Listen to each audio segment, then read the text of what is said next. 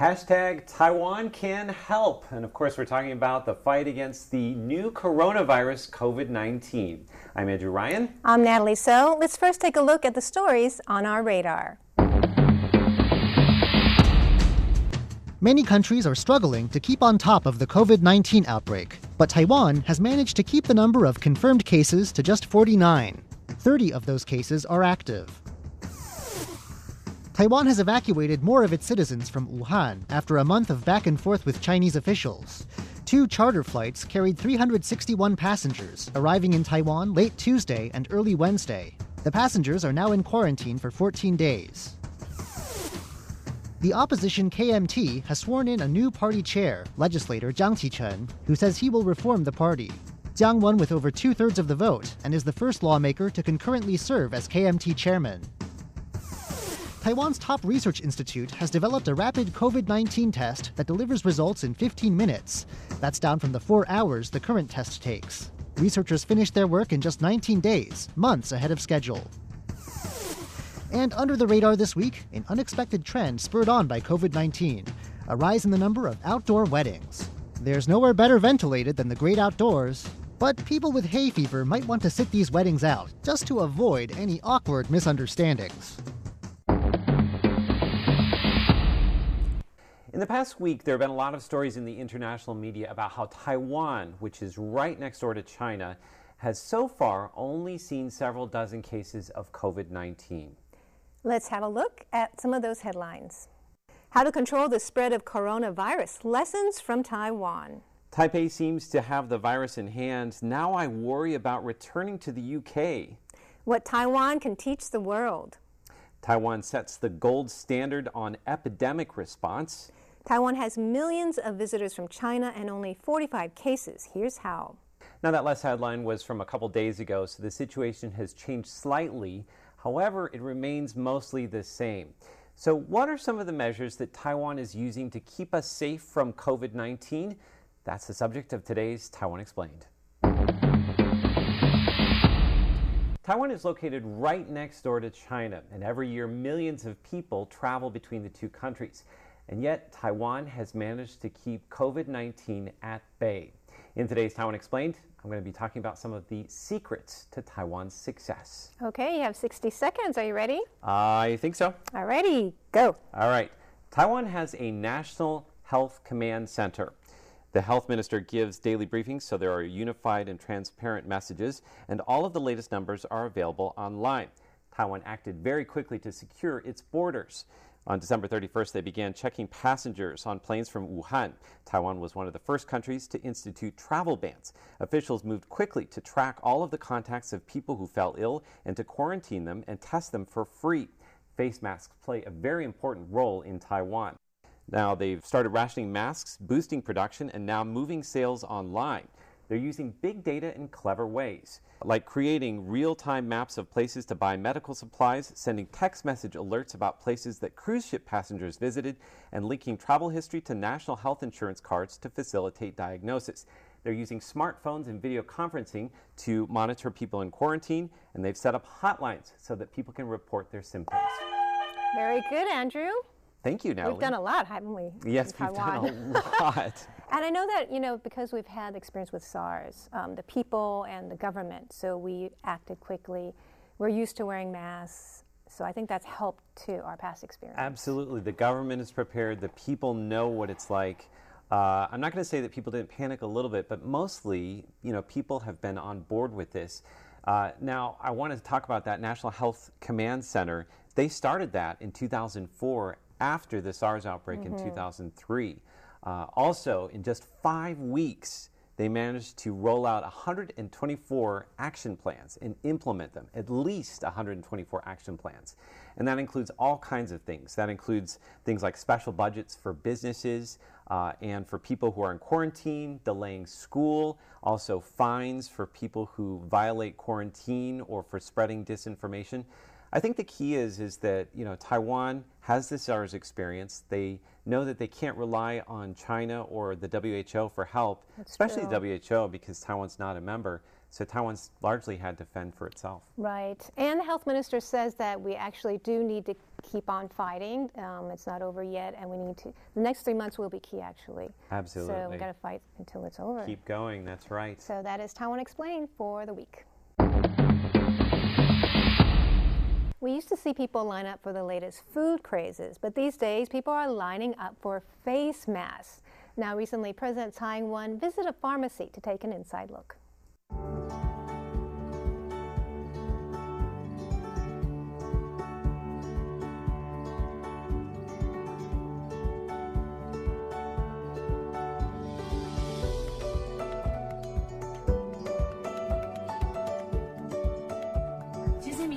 通常交给我们健保卡之后呢，我们由 VPN 的这个界面哈、我们会去先做资格的审核。那城市真的写得很好啊，很人性化，所以还蛮直觉性的。当审核了这个资格，它的身份证的末码是不是符合领取的条件之后呢，那它会自动设定片数。所以设定片数之后，我们只要按购买，那它只要确定购买，这样子就可以了。那他怎么是他会帮你确认说他七天之内呃有没有来重复买？会，如果说呢，他今天七天之内呢，他有来重复购买的话，他到时候他会跳出一个警示框，告诉你说，哎，这位先生或小姐，他可能在几号的时候，他在哪个地方，他会在这个地方，他都会秀出来，哦几号什么时间，对。对，那他因为都有做好配发给我们，那我们消毒完之后，我们就是一个信封袋，开始一人三片，然后三片把它放进去，这样就可以了。OK。这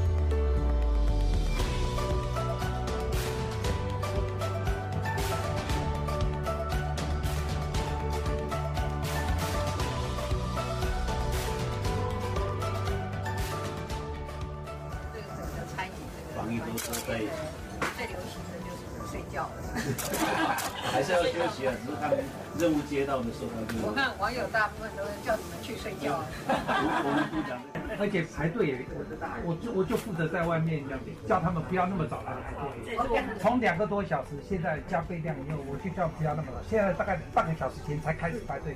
哎，这算是台北一个蛮那个温温馨社区哦。我这一阵子要是辛苦了，这个这算是做社会公益。照顾自己的身体哦，进来这个。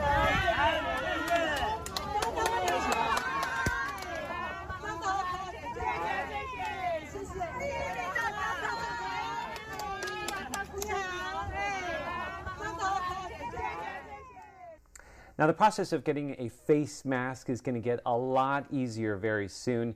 The government has begun testing an online version that will save you the wait. We're going to move on now to a video that lies at the intersection of hand washing and hip hop.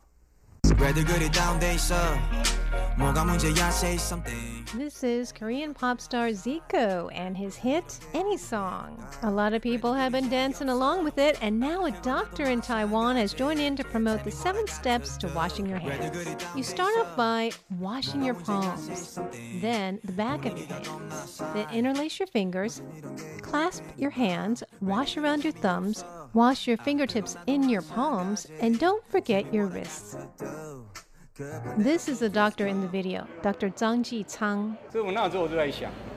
I try to find a light-hearted way to teach it.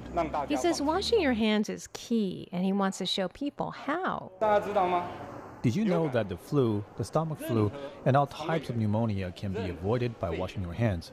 And I like to listen to music. Dr. Zhang loves listening to hip hop, and he hopes this infectious beat can help the steps to proper hand washing catch on too. Hey, Andrew, you want to practice? okay. All right, Mr. Okay. DJ, hit the beat. Let's go. First, you wash your palms, then you wash the back of your hands, then you interlace your fingers, wash in between your fingers, then you clasp your hands and wash your fingertips, then around your thumbs, and then your fingertips and your palms, and then you wash your wrists. And you're done. All right, everybody, so stay clean and do it with a beat. This week on hashtag Taiwan, Natalie and Andrew, I want to talk about friendliness. now, everybody likes a friendly person, and that's why anytime I meet somebody new, I like to extend my hand and offer them a nice, firm handshake. But in this day and age with the COVID 19 outbreak, offering someone your hand might seem more off putting than it is friendly. That's why people are looking for alternative ways to say hello. You know what? Heck, even President Tsai Ing wen was caught clasping her own hands to greet AIT Chairman James Moriarty. Now look at them. They are. There's a very clear uh, agreement there. They're not gonna. I see some Right. social distance. That's, is that That's one some meter? cheerful Yeah, that's- social distance, yes, right? And yes. friendly social distance. But you got to realize personal contact and limiting personal contact plays hugely into preventing COVID 19. And that's why on the internet you'll see comics like this circulating. Now, this one comes from the National University of Singapore Yong, Yu, Yong Loo Lin School of Medicine. In this comic, they say instead of uh, shaking hands, you can just wave to your friend. Mm-hmm. You can do the Thai wai, which is a little bit of bow and holding your hands together. You can do the elbow. Natalie, can I borrow your elbow very quickly? or you can do the foot shake. And Natalie, you're. Oh. there we go. Those are the foot shake, right? So these are some alternative ways to say hello. And you know what?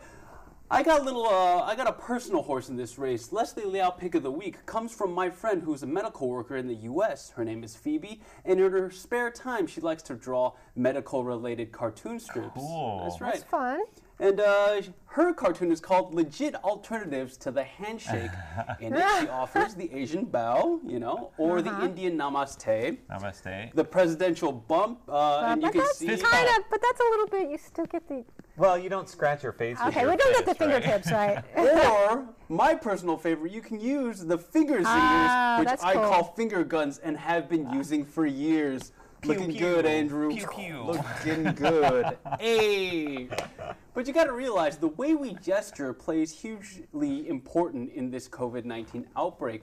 And one gesture that was popular in years past is the dab. It's a dance move, and it looks like this. I can't believe I just did that. And if one year ago you told me, Leslie, the dab is going to be hugely important in preventing a virus that's going to rival the impact of SARS, I would tell you to get out and take whatever cult pamphlets you have with you. not joining that cult tantrum, not joining it. But you got to realize the dab has actually made government literature, you guys, and that's my gospel. Really? Let's take a look. Oh, Wow, cool, look man. at that. That's This how you one- sneeze, Yeah. right? So the health, the Ministry of Health and Welfare says if you cough or sneeze, strike a pose and dab, just like this.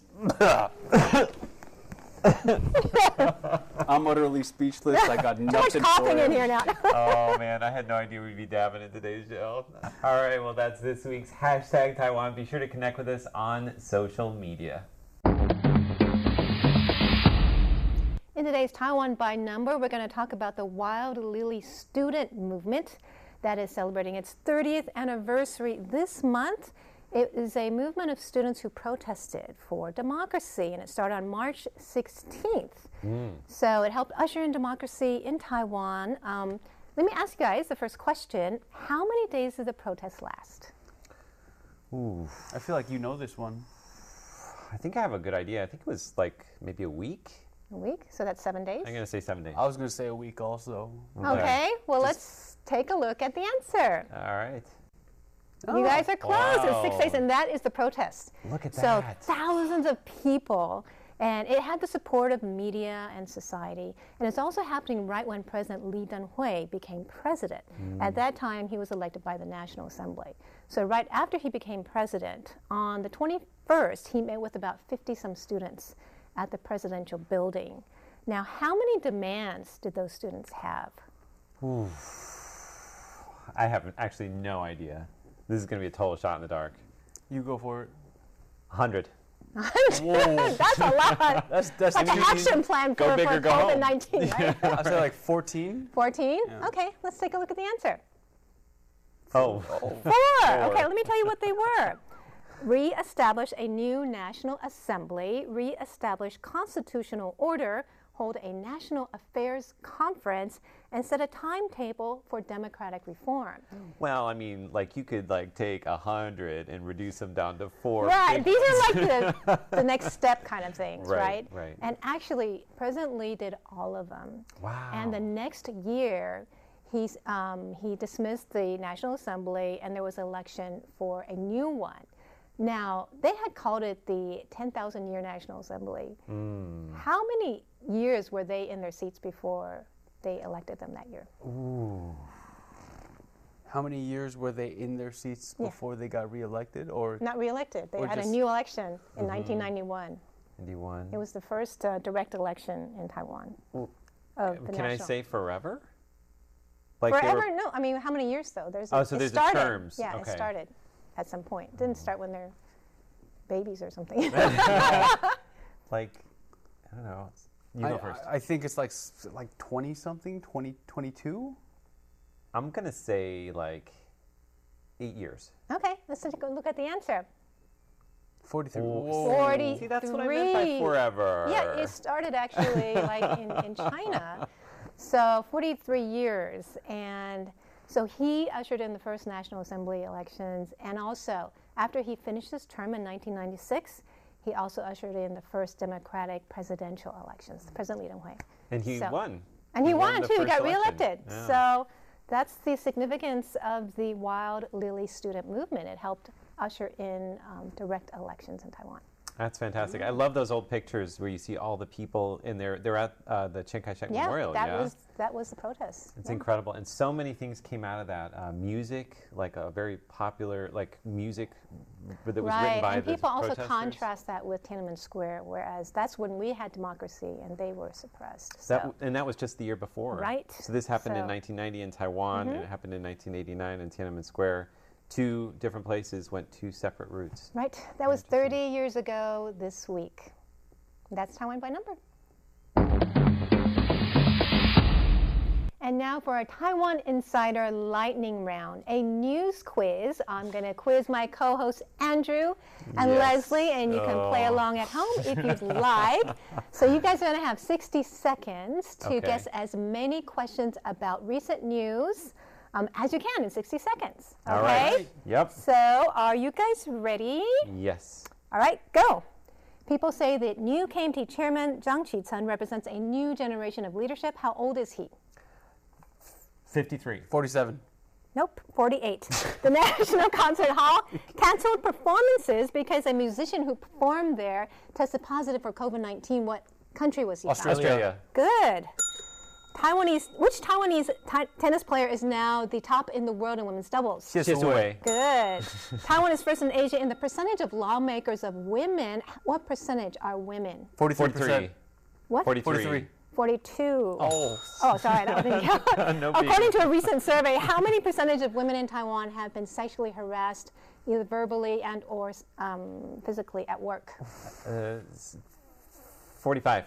Pass. 66%. Yeah. How many masks will Taiwan be making per day next 10 week? million. Good.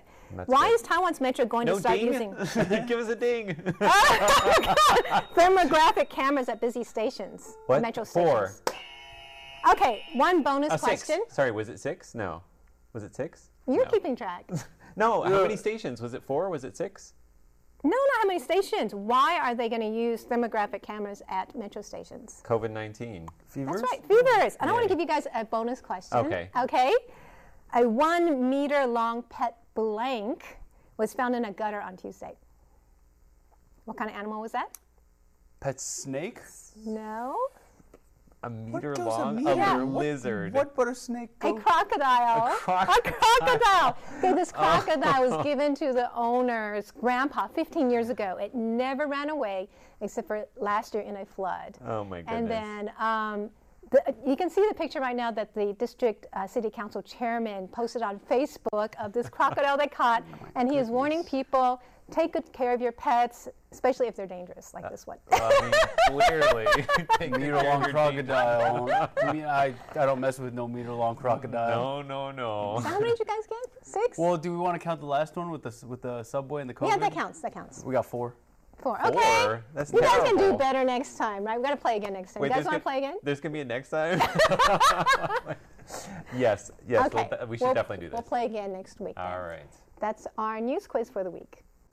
We hope you enjoyed this inside look at Taiwan this week. Be sure to connect with us on social media. Yes, and leave a comment below. We would love to hear from you. For Taiwan Insider, I am Natalie So. I'm Leslie Liao. And I'm Andrew Ryan. See you next week.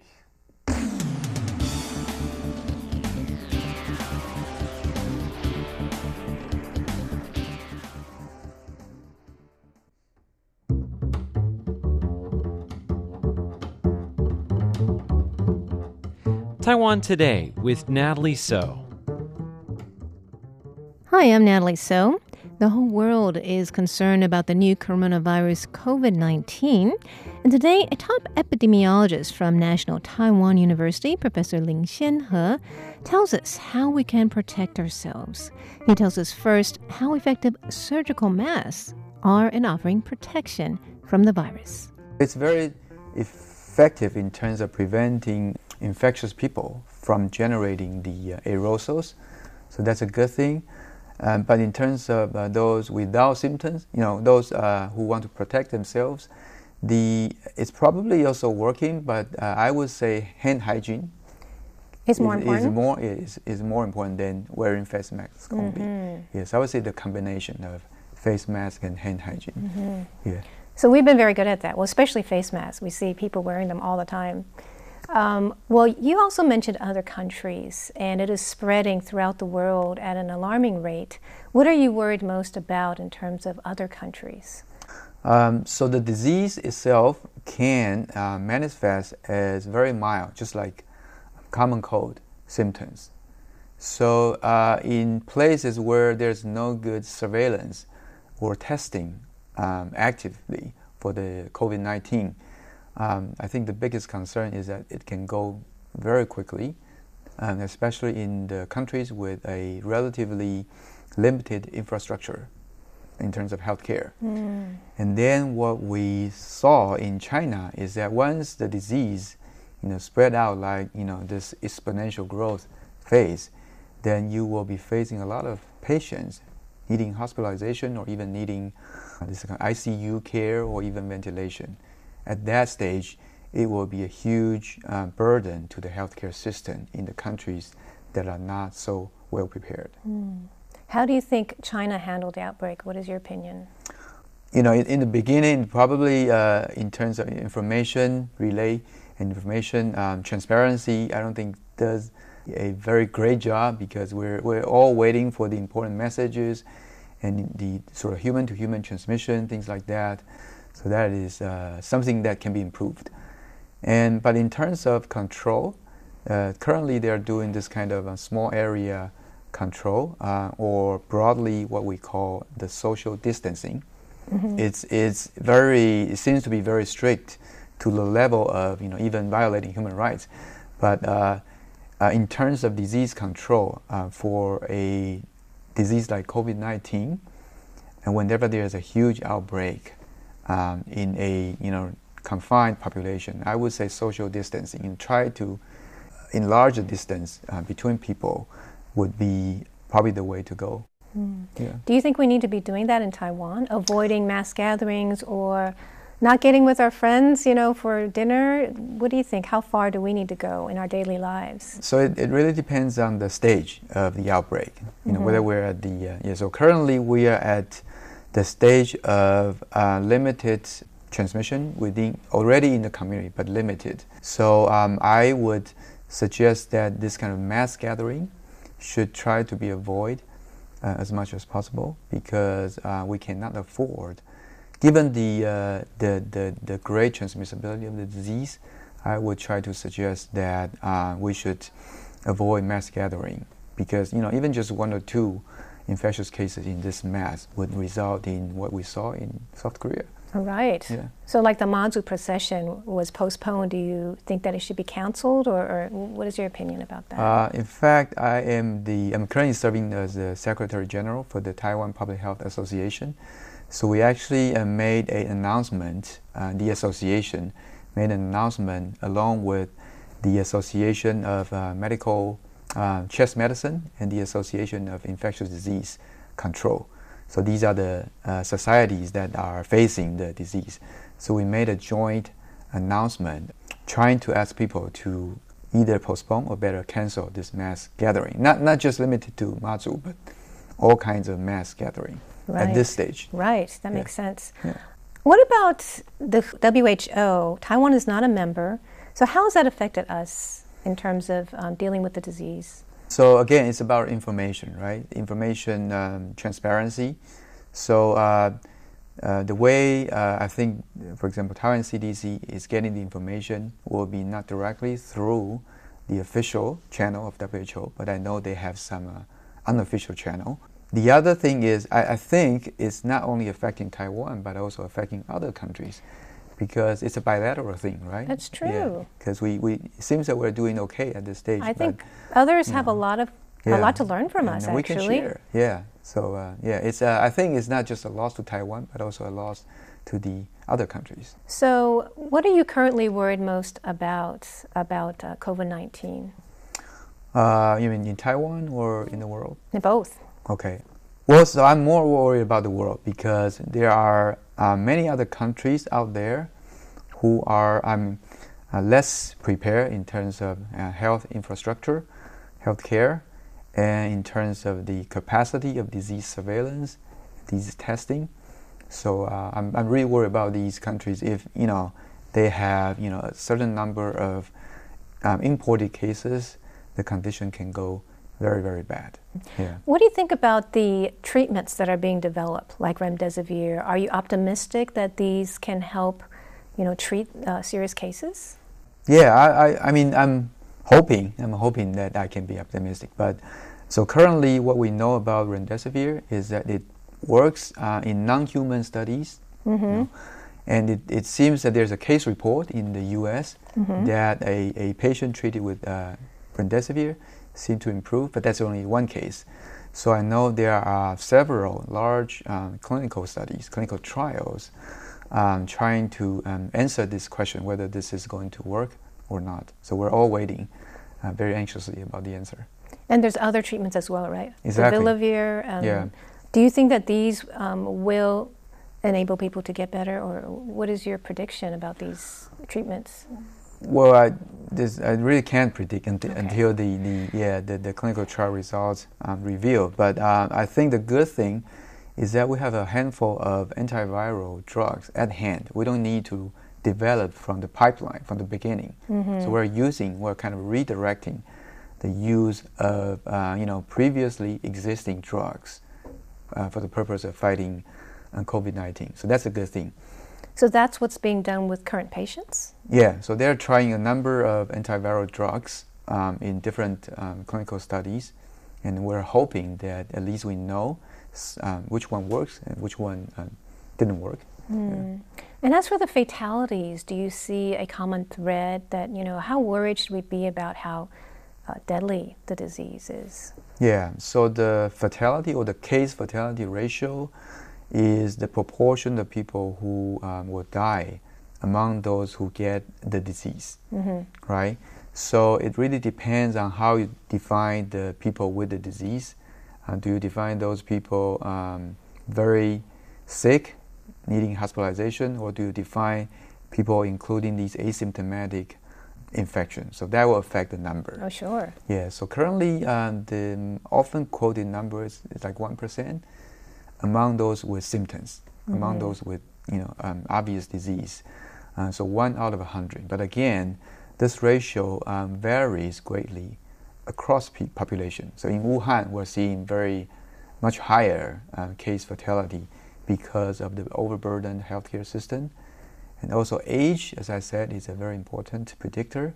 So it's going to be the, the fatality rate will be much higher among the elderly compared to the young people and the very young people. hmm I- I'm just curious, how worried should the average healthy person be? Is it just like the flu, you know, in terms of how it could um, be deadly, or is it just because it's an unknown disease, so you know, Right. there's so much anxiety? Right. Um, so the uh, speaking of the case fatality ratio, if, if you get the disease, right, the, the the ratio is anywhere between flu and SARS. So what we know is that it's going to be very likely less uh, fatal compared to SARS, Mhm. 2003, and it will be much more fatal compared to flu. Hmm. Yeah. So it's not flu. Yeah. So it's like 10 times It's more serious yeah, than the flu. Yeah, yeah, more serious. Yeah. So, what are you worried about with Taiwan then? I think we're doing okay at Mhm. this stage, but I don't think we can get relaxed at this Okay. stage. Yeah. So what we learn from this disease is that it can, uh, the outbreak can go out very quickly, within a matter of weeks or. It's scary to see Yeah. what's happening in other countries, right? Like Yeah, South yeah, Korea and yeah. Japan and Iran. They just, uh, you know, exploded basically. Exactly. So the, this is what I call this exponential growth. Uh-huh. Yeah. So once you get you know very relaxed, both from the side of the government or from the side of you know society, the people, you know the behavior of the people, uh, the disease can go you know you know ramp out very very quickly. The other thing is that we should uh, at this stage try our every effort to protect our healthcare system Hmm. because what we learn from other countries is that uh, within a very short amount of time, the healthcare system can be paralyzed, can be overburdened. So we should protect our healthcare professionals. We should give them very good weapons all the time. We should, um, you know, we should let them feel safe. You know, so all the people who have, you know, travel history, contact history should be upfront at the time of, you know, healthcare seeking both for protecting themselves, also for protecting the healthcare professionals. Mhm. And I think we should also start to prepare for what they call the mitigation. So we're now at the stage of containment, trying to you know stop the uh, spread of the disease. But um, based on our understanding of the disease, it's probably a matter of time that the disease will spread, whether quickly or slowly. You're talking about throughout Taiwan? Yeah, throughout Taiwan as well. Mm. So we should be prepared at the same time, hopefully over prepared, but uh, prepare for the more widespread community um, transmission. So this is something called mitigation. So we, we should, uh, in, in addition to containment, in the face of increasing number of cases, we should have a plan, a SOP of what to what to um, kind of triage um, patients, triage you know um, uh, those with uh, suspected symptoms, and how uh, the the society, including uh, schools or workplace, to uh, to react. Yeah. Do you think that this will die down with warmer weather? Well, it's hard to say. Uh, what we know about coronavirus family in general is, is that the activity seems to be lower in summer. Mm-hmm. But currently, what we're seeing in other countries, you know, like Singapore, it's a, it's a country in the tropical area. And there are actually a study uh, published by Harvard Group uh, looking at the latitude of the countries and the Mhm. magnitude of transmission. And so the, the, the, what we learned so far is that at least right now, the latitude doesn't seem to affect Oh. the transmission a lot uh, at this stage. So um, I, I think it's possible, but I, I, I don't think we should rely on We should count on that Yeah, thought, we- right? No, No. I don't think so. Yeah. So, what you're painting a picture is that this could go further at any time. We need to be vigilant, basically, right? Exactly. Yeah. Um, well, can you uh, give us some final suggestions for our viewers what they should be doing, you know, in their daily lives and at home to Yeah, to yeah. Uh, be vigilant? Uh, I, I think first of all you should not be panic. Okay. Yeah, That's because- not good for your health either, no, right? No, not good for your health and not good for doing things. And not good for society, right? Not if everybody's, you know, yeah. mad at each other or Right. you know, rude yeah. to each other. yeah. So the f- first of all you should stay calm. Right, stay calm. Um, yeah, this is a new disease, but uh, it's not a disease that we know nothing about. We, ro- we already learned a lot of things Mhm. um, from the SARS experience and from the uh, so the, the scientists in the world have been working very very hard in the past one to two months. So we, we already know about a lot about the disease. So it's not like a mysterious disease um, spreading through breathing air. You know, Mhm. it's, it's a contact, direct contact or indirect contact. So um, we, we, we, I think we have a good knowledge of how to protect ourselves. Mhm. So I, I talk about you know, you know hand hygiene, you know, wearing face mask in, in a congregated setting, um, try to avoid you know um, mass gathering, Mhm. and try not to go to uh, clinics or hospitals unless necessary. Yeah, so th- these are all the kind of daily things that you can do to minimize the risk. And take good care of yourself, right? Exactly. Right? yeah, Try to get Eat enough well, rest. You know, don't well. don't yeah, don't lose sleep over this. no, no, no. That's not a good idea. Yeah. Yeah. Okay. Well, Professor Lin, it's been wonderful talking with you. I've learned a lot, and I hope that um, our viewers have learned a lot from our top epidemiologist here in Taiwan. Uh, Professor Lin Hsien-ho is um, a Harvard graduate, and he is an epidemiologist at National Taiwan University. Thank you for tuning in. I'm Natalie Tso. Welcome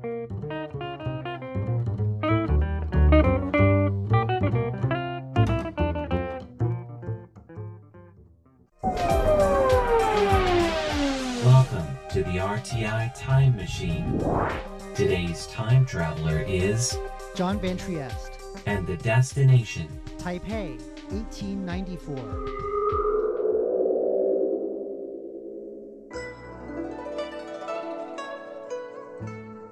In Taipei, there was a building that witnessed a major change.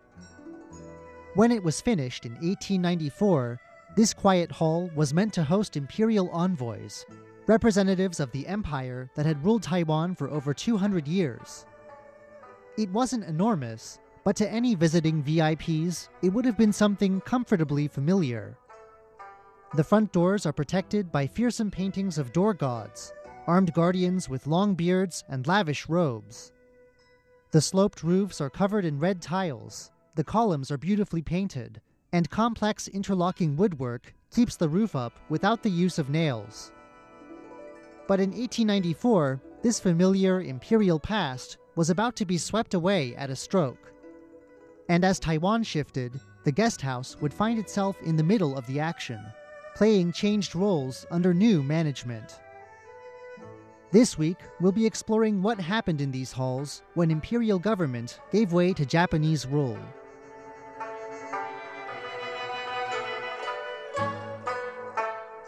A series of foreign attacks in the 1870s and 1880s had exposed Taiwan's weak defenses and shown Imperial China its strategic value. The imperial government elevated the island, giving it the status of a full fledged province. The province's first governor set to work seeing that it was modernized and defended. He built Western style fortifications and Taiwan's first railroad, and he laid telegraph lines connecting the island to the rest of the world. Shortly after he left Taiwan, work on the guest house of imperial envoys began. It was built in the new walled city of Taipei, added on to the deputy governor's offices there. That way, any high ranking visitors to Taiwan's north could be appropriately received. But despite the experiments with new technologies and better defenses, Taiwan was still not prepared for a foreign attack. In 1894, the same year work on the guest house finished up, Japan and Imperial China faced off in a war. The war was being fought over Korea, and at first, the conflict didn't affect Taiwan directly. But when peace terms were drawn up the following year, the imperial government was left with little choice but to sign Taiwan away. A few days into peace negotiations, a Japanese force had cut off Taiwan from the rest of the empire by occupying the Penghu Islands in the middle of the Taiwan Strait. Japanese negotiators had ensured that these islands and Taiwan had been exempted from the temporary ceasefire.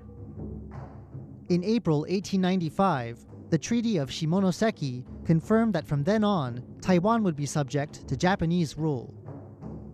By May, though, a group of leading figures on Taiwan had decided to mount a campaign of resistance. They declared the founding of the Republic of Formosa, with former governor Tang Jing-song as president. As its standard, the Republic took a wild tiger against a blue background. The still new Imperial Guest House was now turned over to helping organize the Republic's defense. There weren't going to be Imperial envoys showing up anyway. For a few days, the building found itself thrown into a doomed attempt to stop the takeover. The place is so quiet today that it's difficult to imagine the panic that must have spread through these halls when word came in June that Japanese forces had finally landed. They arrived in the port city of Keelung, just 20 kilometers from Taipei. The resistance forces, leftover imperial garrisons and militia volunteers proved unable to do much of anything to hold back the Japanese advance. And the Republic's leadership didn't hold up much better. Tang Jingsong, the purported president, ran away, fleeing by sea to China soon after the initial landing.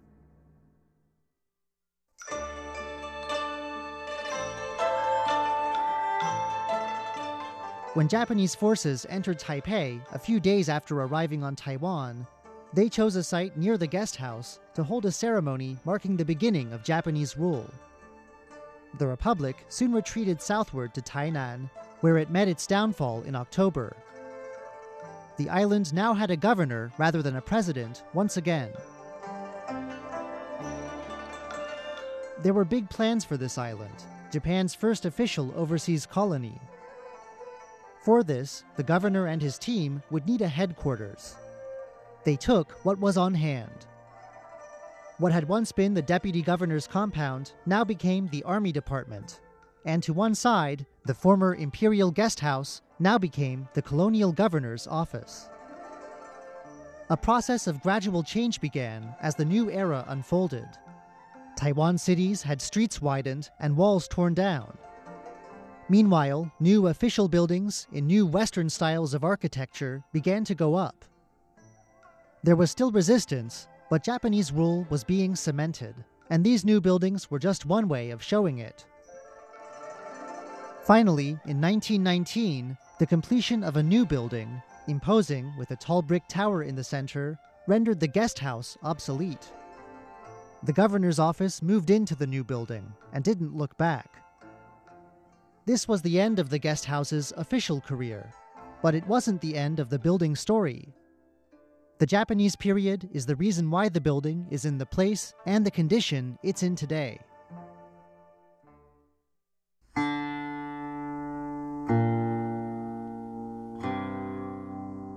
By 1929, the old deputy governor's compound had been hit by decay and termite damage it was decided to repair selected parts of the building and tear down the rest. The guest house was chosen as one of the pieces to be left standing. But there was another problem. The guest house was in the way. The land it sat on had been selected as a possible site for a huge public hall, and there wasn't much room for negotiating around the guest house either. As one of the biggest auditoriums in the Japanese Empire, it was going to need a lot of space. For several years, debate about what to do with the guest house and the remains of the deputy governor's compound dragged on. Finally, it was decided to split them up and ship them to three separate locations. In 1933, this was done. Among the new homes for these bits and pieces were new hallmarks of Taipei under Japanese rule, including the first Taipei Zoo, the guest house ended up in the Taipei Botanical Gardens, another Japanese creation. This is the only part of the compound that still survives. Here, the guest house sat undisturbed for 12 years, among the trees, the chirping birds, and the croaking frogs. Here in this quiet new home, it would have been hard to believe that this building had been at the center of so much action just a few decades before. But even out of the limelight, the guest house was still standing. As the 1930s wore on, it saw a policy of cultural assimilation begin putting pressure on Taiwanese people to speak and act Japanese. And towards the end of the decade, it watched as a surge of militarism pushed Japan and Taiwan with it into World War II.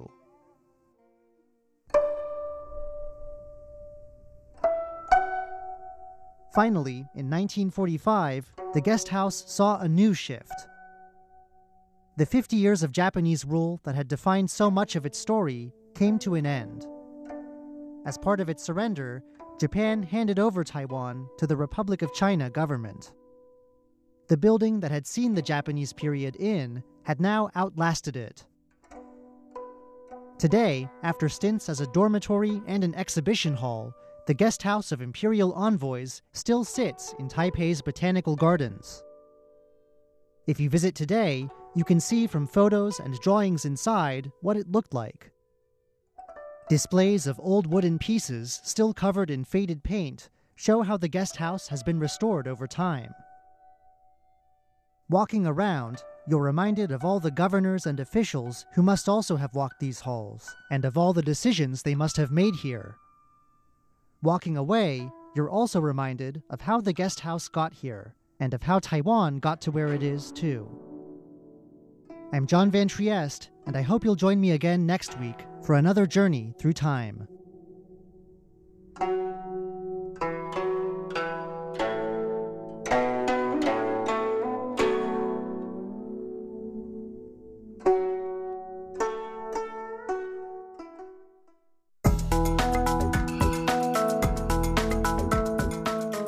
This is Taiwan Explained, brought to you by Radio Taiwan International.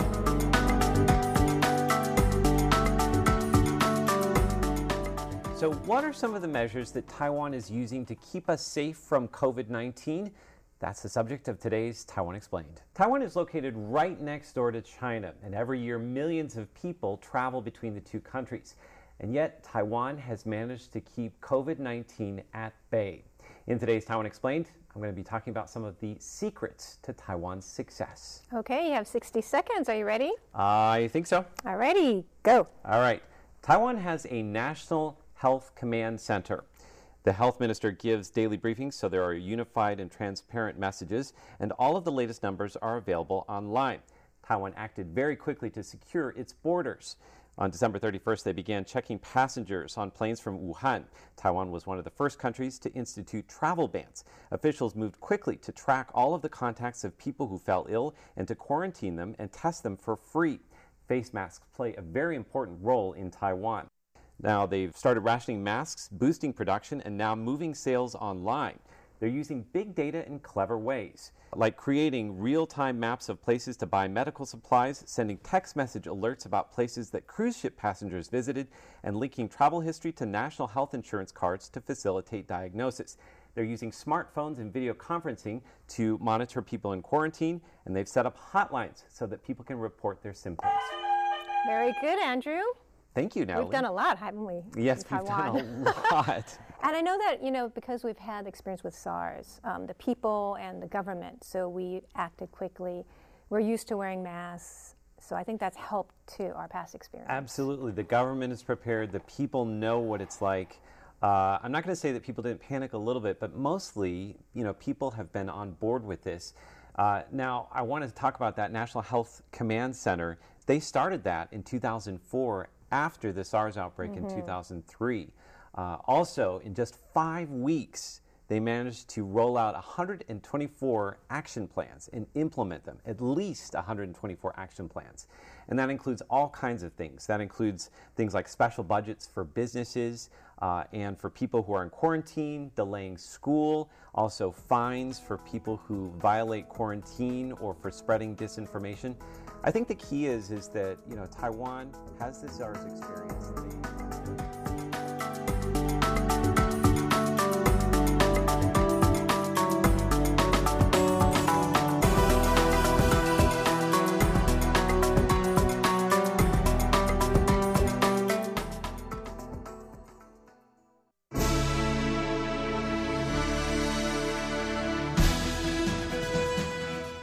Thank you for listening to Radio Taiwan International, broadcasting from Taipei, Taiwan. Check out our website at english.rti.org.tw. Again, that's english.rti.org.tw for the latest news and features from Taiwan. You can also listen to our programs and watch videos as well. Our 60 minute English language program can also be heard every day at the following times and frequencies. In southern China and South Asia from 1600 to 1700 UTC on 6180 kHz. Again, that's in southern China and South Asia from 1600 to 1700 UTC on 6180 kHz. And in Southeast Asia from 0300 to 0400 UTC on 15320 kHz. Again, that's in Southeast Asia from 0300 to 0400 UTC on 15320 kilohertz. We'd love to hear from you. Please send your comments to PO Box 123 199, Taipei, Taiwan. Again, that's P.O. Box 123 199, Taipei, Taiwan. Or send an email to rti at rti.org.tw. Again, that's rti at rti.org.tw. Also, visit us on Facebook. The address is fb.me forward slash Radio Taiwan International. Once again, on Facebook, we're located at fb.me forward slash Radio Taiwan International for videos, photos, and news of interest from Taiwan. Thank you once again for listening to Radio Taiwan International.